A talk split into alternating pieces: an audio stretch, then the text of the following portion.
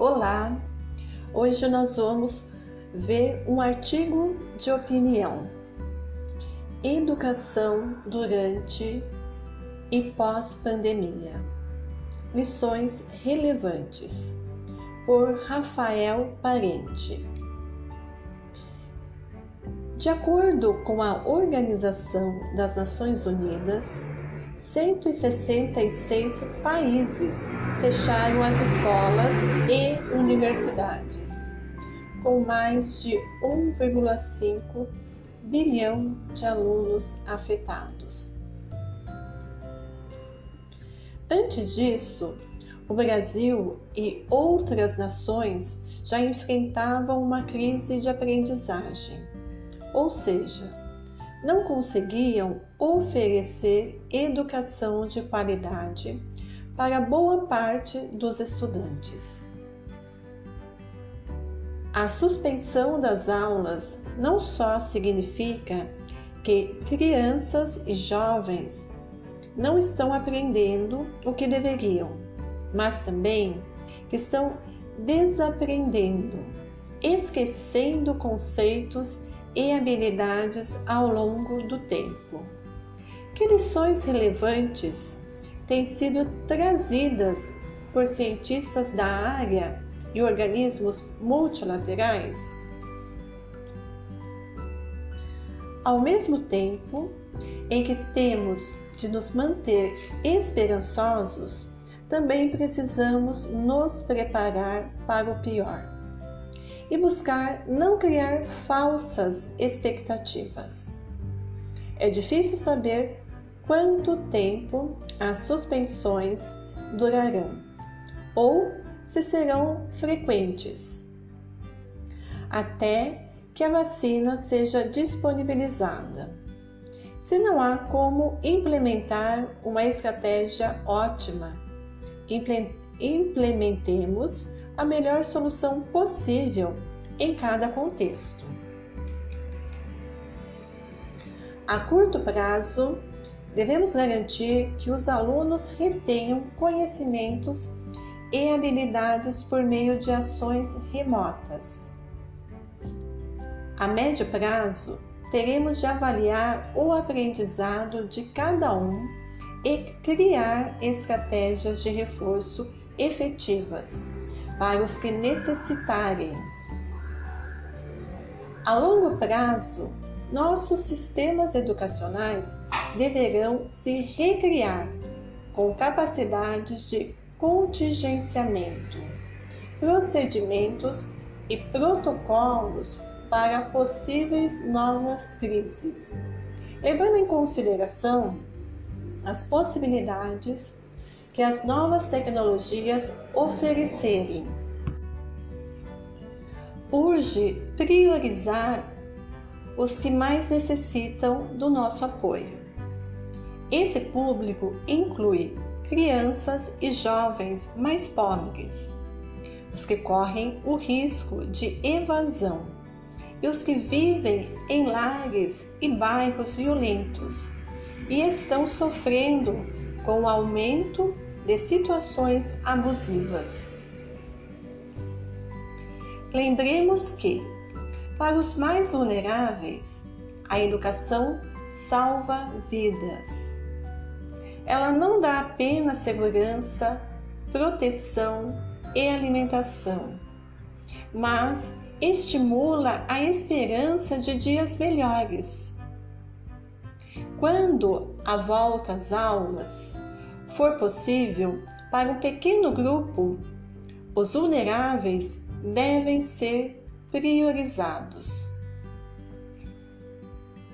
As crianças e jovens com deficiência não podem ser esquecidos.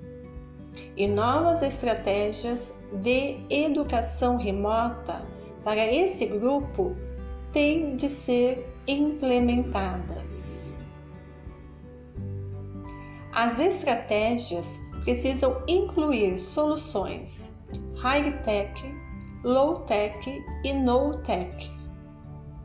Devemos apoiar gestores públicos, diretores, professores, familiares, inovadores, experts em comunicação e todos os que podem oferecer algum tipo de educação remota, incluindo o envio de material impresso, programas de rádio e TV, aulas digitais e outras ações inovadoras.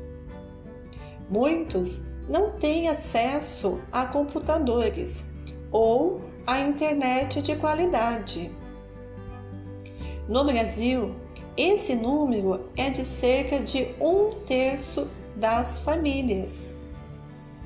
Se o nosso foco for apenas em ferramentas digitais, certamente contribuiremos para a explosão das desigualdades educacionais em um país que já ocupa uma das piores posições no ranking dos mais desiguais. Saúde física e saúde mental andam de mãos dadas.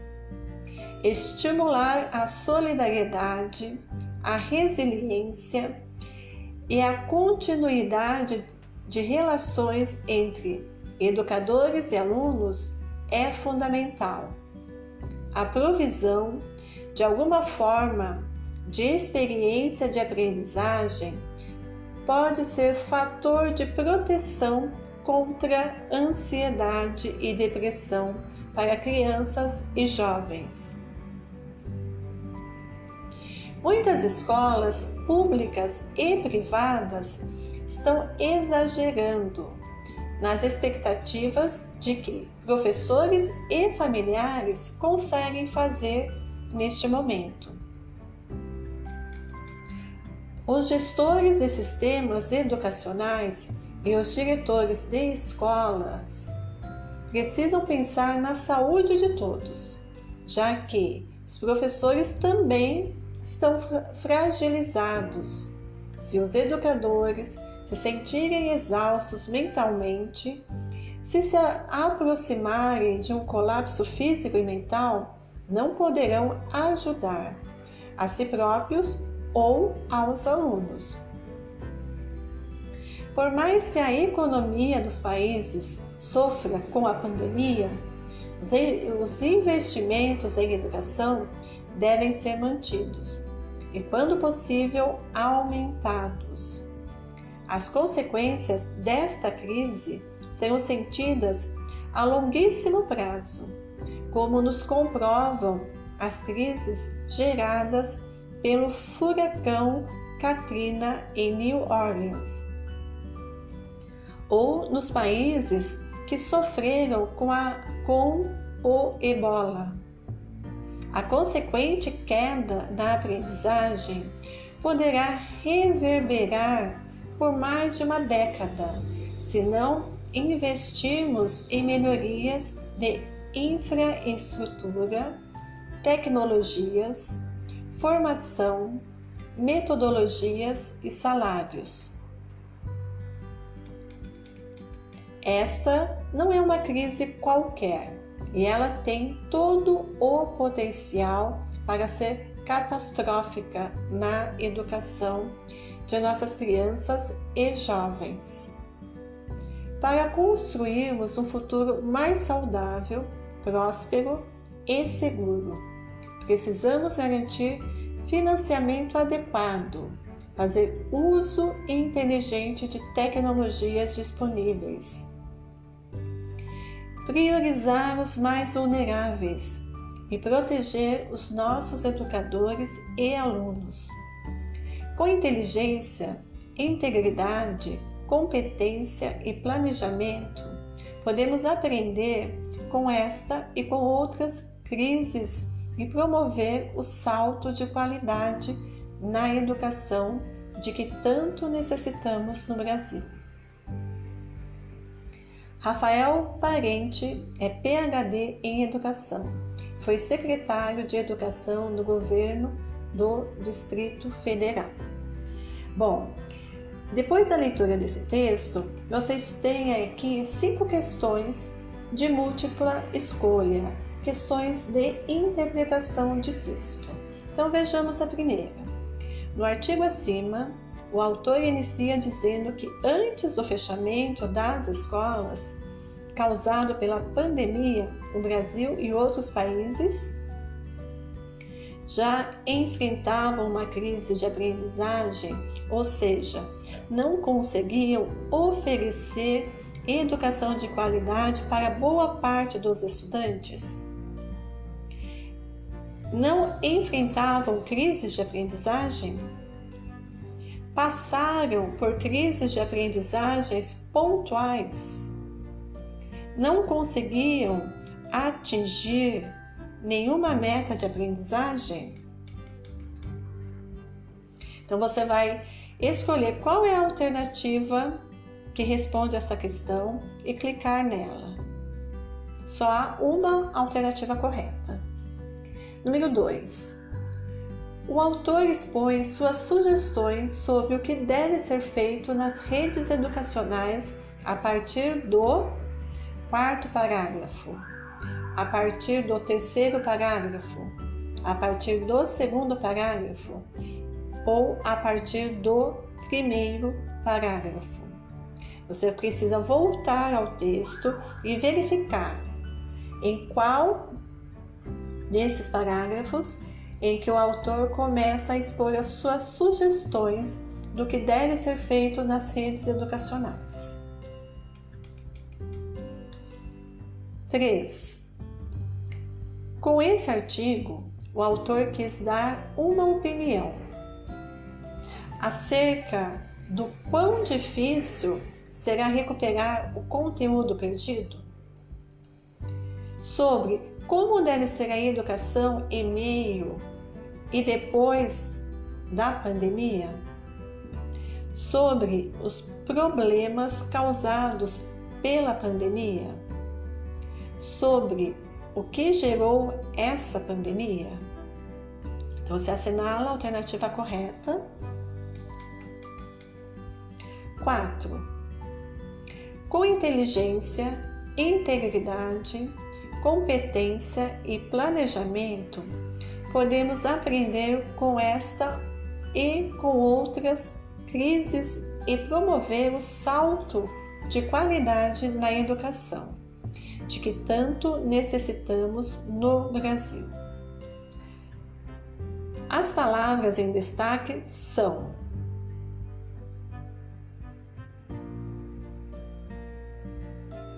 adjetivos, substantivos, artigos, advérbios.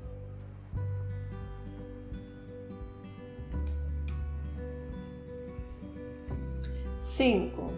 De acordo com o autor, essa não é uma crise qualquer, mas não tem potencial para ser catastrófica na educação de nossas crianças e jovens.